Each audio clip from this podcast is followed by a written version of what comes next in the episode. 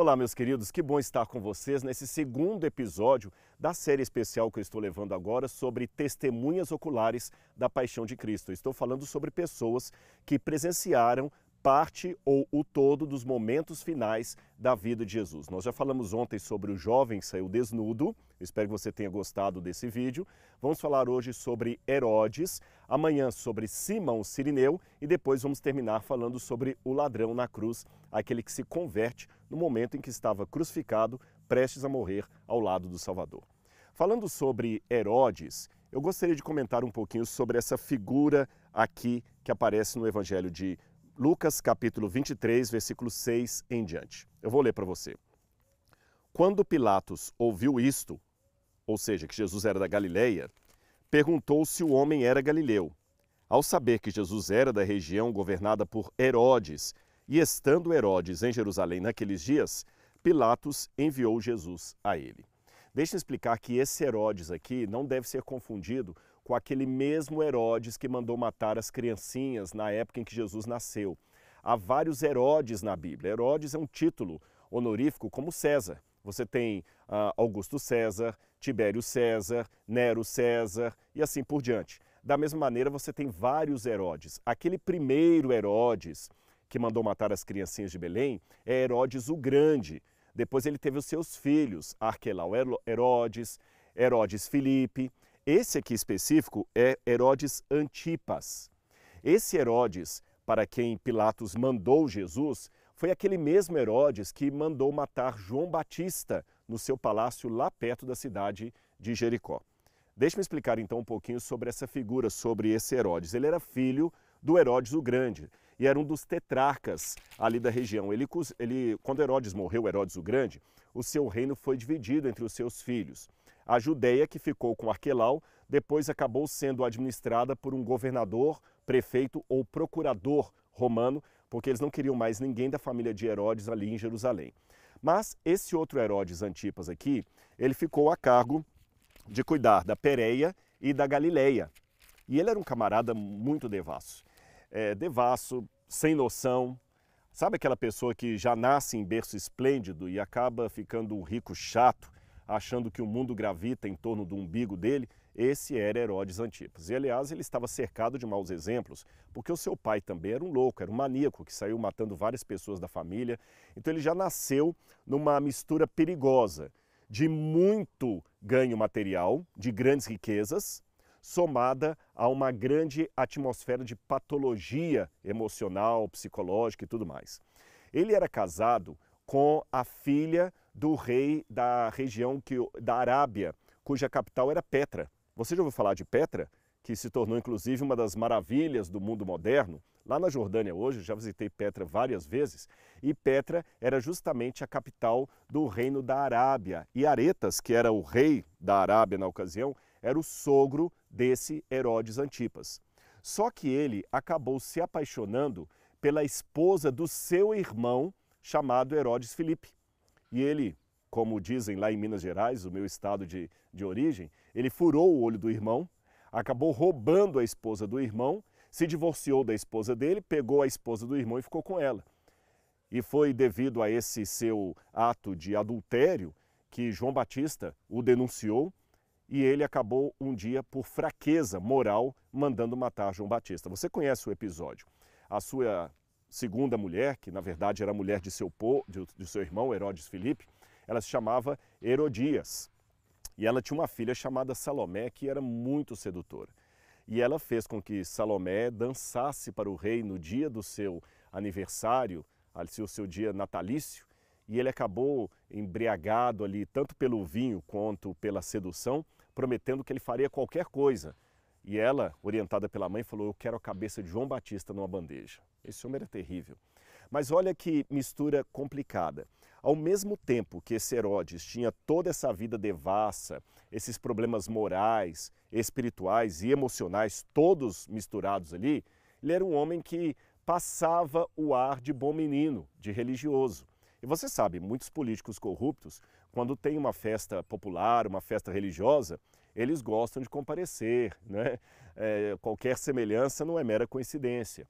Aí eles aparecem em culto de igreja, em missa, passam durante todo o período eh, da carreira política dele sem pisar num templo, mas na época das eleições estão lá tirando foto com criança, indo a bairro pobre. E no passado não era diferente. Herodes, quando tinha as festas religiosas em Jerusalém, ele ia para Jerusalém como se fosse um bom judeu. Ele comparecia ali para fazer média. E Pilatos também não morava em Jerusalém. Isso é um detalhe interessante. Muitas pessoas pensam que Jerusalém tinha o palácio de Pilatos. Não, Pilatos não morava em Jerusalém. Os romanos achavam Jerusalém uma cidade hum, religiosa demais para o gosto latino. Então Pilatos preferia, não somente ele, mas todos os procuradores e prefeitos romanos administravam a Judéia e a capital Jerusalém desde a cidade de Cesareia Marítima. Cesareia Marítima foi uma cidade construída por Herodes o Grande, o pai de Herodes Agripa. Uma cidade maravilhosa, porque o Herodes era um megalomaníaco. Ele construiu em Cesareia um hipódromo gigantesco, aliás, dois hipódromos, construiu um teatro romano, e ele chamou a cidade de Cesareia para marcar ponto com o imperador, Cesareia Marítima. E ele colocou ali o segundo maior porto de todo o Império Romano. O porto de Cesareia só perdia para o porto da Via Ápia, que ficava na própria capital romana. Então ele orgulhava-se disso. E esta cidade de Cesareia, como tinha balneários romanos, tinha banhos, tinha um palácio ali, um pretório e tudo mais, era o lugar onde os procuradores romanos e prefeitos romanos escolheram para morar, para não ter que ficar vivendo e convivendo com Jerusalém, naquela atmosfera tão judaica para o gosto dos latinos. Então você imagina a situação. Cesareia Marítima era onde ficava Pilatos. O palácio de Herodes ficava perto ali de Jericó. Então ele tem o palácio em Jericó e o, o Pilatos em Cesareia. Na época da festa da Páscoa, os dois políticos foram ali pelo mesmo motivo, fazer média. Se tivesse fotografia na época, talvez Pilatos estava lá tirando foto segurando criança, andando na rua com a sua comitiva, e Herodes a mesma coisa. Só que os dois, por alguma razão, estavam brigados. Nós não sabemos o porquê dessa briga. É, talvez Herodes já ambicionasse ocupar de novo o território da Judéia para si, Aliás, Herodes fazia tanta política que ele construiu a cidade de Tibérias, ali no entorno do Mar da Galileia, para também fazer média com o imperador Tibério César. Agora vamos continuar lendo a Bíblia para você ver o que aconteceu. Quando Herodes viu Jesus, ficou muito contente, pois havia muito que queria vê-lo. Olha que interessante. Primeiro, deixe-me falar com vocês sobre a estratégia política. Herodes, como eu falei com vocês, ele era encarregado de cuidar da região da Pérea e da Galileia, correto? Pilatos cuidava da Judéia, mas morava em Cesareia Marítima, só vinha a Jerusalém em épocas especiais, como era o caso da Páscoa. Pilatos tinha uma bomba na mão para resolver, porque se ele mandasse crucificar Jesus, ele temia que os discípulos de Jesus e a multidão que apoiava Jesus pudesse fazer uma guerra civil. Lembre-se que poucos dias antes do julgamento de Cristo, Jesus havia entrado em Jerusalém de maneira triunfal, montado no jumentinho, com uma multidão gritando atrás: Bendito que vem em nome do Senhor, bendito o Rei de Israel. Então Jesus era um homem popular, Jesus tinha muitos simpatizantes. Havia boatos que até dentro do sinédrio dos judeus havia pessoas simpáticas ao ministério de Jesus, como de fato você tem o caso ali de José de Arimateia e Nicodemos. Então Pilatos não podia simplesmente sentenciar Jesus à morte sem correr o risco de criar uma guerra civil. Por outro lado, Pilatos também não poderia simplesmente absolver Jesus, porque se o fizesse, ele poderia ser acusado de ser inimigo de César, porque Jesus estava se proclamando o rei dos judeus. E aqueles líderes ali do Sinédrio já haviam ameaçado Pilatos: olha, se você libera esse homem, você não é amigo de César, porque nós somos judeus e estamos dizendo que nós reconhecemos apenas César como nosso rei. Esse maluco aí está dizendo que ele é rei. Se você não faz nada, nós vamos contar para César. Então Pilatos não podia, por um lado, condenar Jesus, por outro lado, também não podia absolver Jesus. Então, quando ele soube que Herodes também estava ali, talvez até, até, existe essa possibilidade, os dois, Pilatos e Herodes, estivessem dividindo o mesmo palácio, porém cada um num canto porque eles não estavam se falando. Aí, quando ele soube que Jesus era da Galileia, ele tentou uma, um artifício jurídico, Bom, se Jesus é da Galileia, então quem tem que julgá-lo é Herodes. Eu tiro a batata quente da minha mão. E quando avisam a Herodes, Herodes fica entusiasmado. A Bíblia fala que há muito ele queria ver Jesus. Tragam Jesus aqui, tragam Jesus. E por que, que ele queria ver Jesus? Diz o capítulo 23 de Lucas, verso 8: Quando Herodes viu Jesus, ficou muito contente, pois havia muito queria vê-lo. Por ter ouvido falar a respeito dele, esperava também vê-lo fazer algum sinal. Olha que interessante. Você tem características que, fora de contexto, parecem ilustrar uma pessoa digna, uma pessoa sedenta da verdade. Imagine se eu não dissesse o nome do personagem, apenas afirmasse para você alguém que queria muito ver Jesus, porque tinha ouvido falar de Jesus e queria ver os sinais e maravilhas que Jesus operava. E de muitas maneiras, ele interrogava Jesus, ele Herodes, mas Jesus não lhe respondia nada. Os principais sacerdotes, os escribas ali presentes, o acusavam com veemência. Mas Herodes nem ouviu as acusações. Olha que interessante. Aparentemente, um homem sedento da verdade. Será que Herodes não representa uma fatia de pessoas que talvez até querem ver Jesus, mas querem um Jesus customizado? Eu imagino Herodes ali não sendo humilde, nem suplicando a Jesus a salvação, não. Herodes estava dando ordens a Jesus, como fazia com qualquer um dos seus um, servos, dos seus empregados. Quem sabe Herodes queria ver em Jesus apenas um bobo da corte ou um mágico de um circo fazendo alguns truques ali para entreter a multidão. Quem sabe ele queria ver em Jesus um curandeiro particular a quem ele podia recorrer se tivesse alguma doença e quem sabe garantir até a vida eterna, porque toda vez que ele tivesse uma doença, Jesus o curaria, ele nunca morreria. Pilatos, perdão, Herodes como muitas pessoas hoje querem um Jesus customizado, um Jesus adaptado às suas vontades, aos seus caprichos, aos seus devaneios. Eles não querem o Jesus da Bíblia. Esse Jesus que me obriga, ou melhor, que me aconselha a amá-lo acima de qualquer coisa, um Jesus que me pede para carregar a minha cruz e segui-lo, não é um Jesus politicamente correto na visão de muitos. Esse era o erro de Herodes, o erro, eu diria, fatal.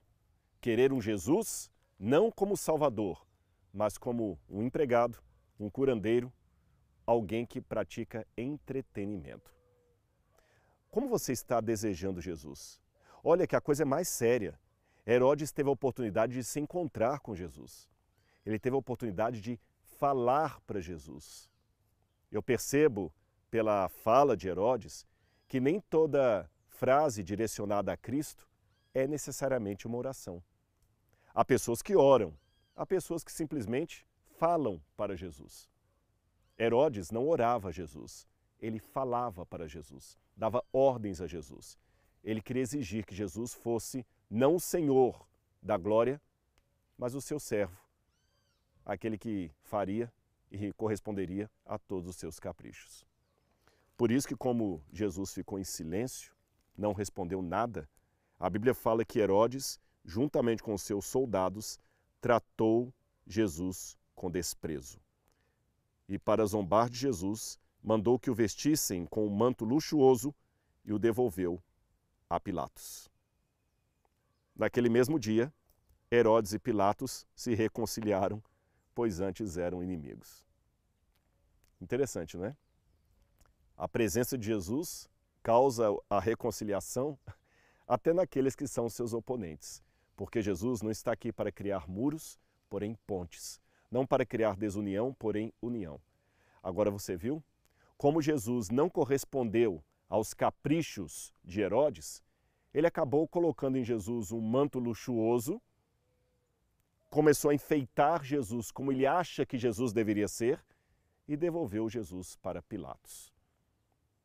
Aqui nós temos uma lição para mim e para você. Será que eu estou orando a Jesus ou estou apenas falando com ele à semelhança de Herodes?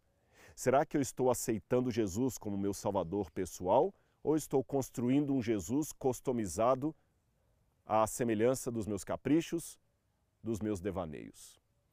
Algo a se pensar. E você gostou desse conteúdo? Você já tinha parado para pensar em todos esses detalhes só sobre a vida de Herodes, o Herodes Antipas?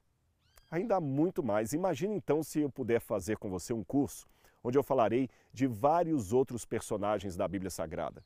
Homens, mulheres, crianças. Imagine estudar o livro de Isaías no texto hebraico de uma maneira didática, fácil, que você possa entender. O que, é que eu estou fazendo? Eu estou pegando conteúdos de sala de aula da Faculdade de Teologia, estou mastigando, esmiuçando e apresentando para você. E como é que você pode fazer parte disso? É simples. É só você se inscrever no meu curso A Bíblia Comentada com Rodrigo Silva. E como eu já prometi anteriormente, eu vou reforçar o meu compromisso. Eu estou agora no finalzinho de um livro que eu estou escrevendo sobre a vida de Jesus, sobre os ensinos de Jesus. E esse conteúdo que você está vendo nesses vídeos também fará parte desse livro.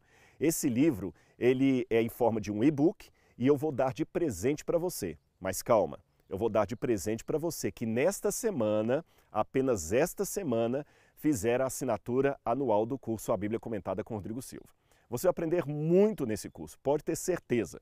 Se você já ficou assim admirado de saber tantas coisas sobre o jovem desnudo, sobre João Marcos e hoje sobre Herodes, imagina eu passar com você sobre Daniel, sobre Jeremias, sobre Isaías. E você vai poder assistir às aulas quantas vezes quiser, com quem quiser e fazer um curso de teologia aí da sua casa ou de qualquer lugar, desde que você tenha um smartphone com você ou um, ou um computador.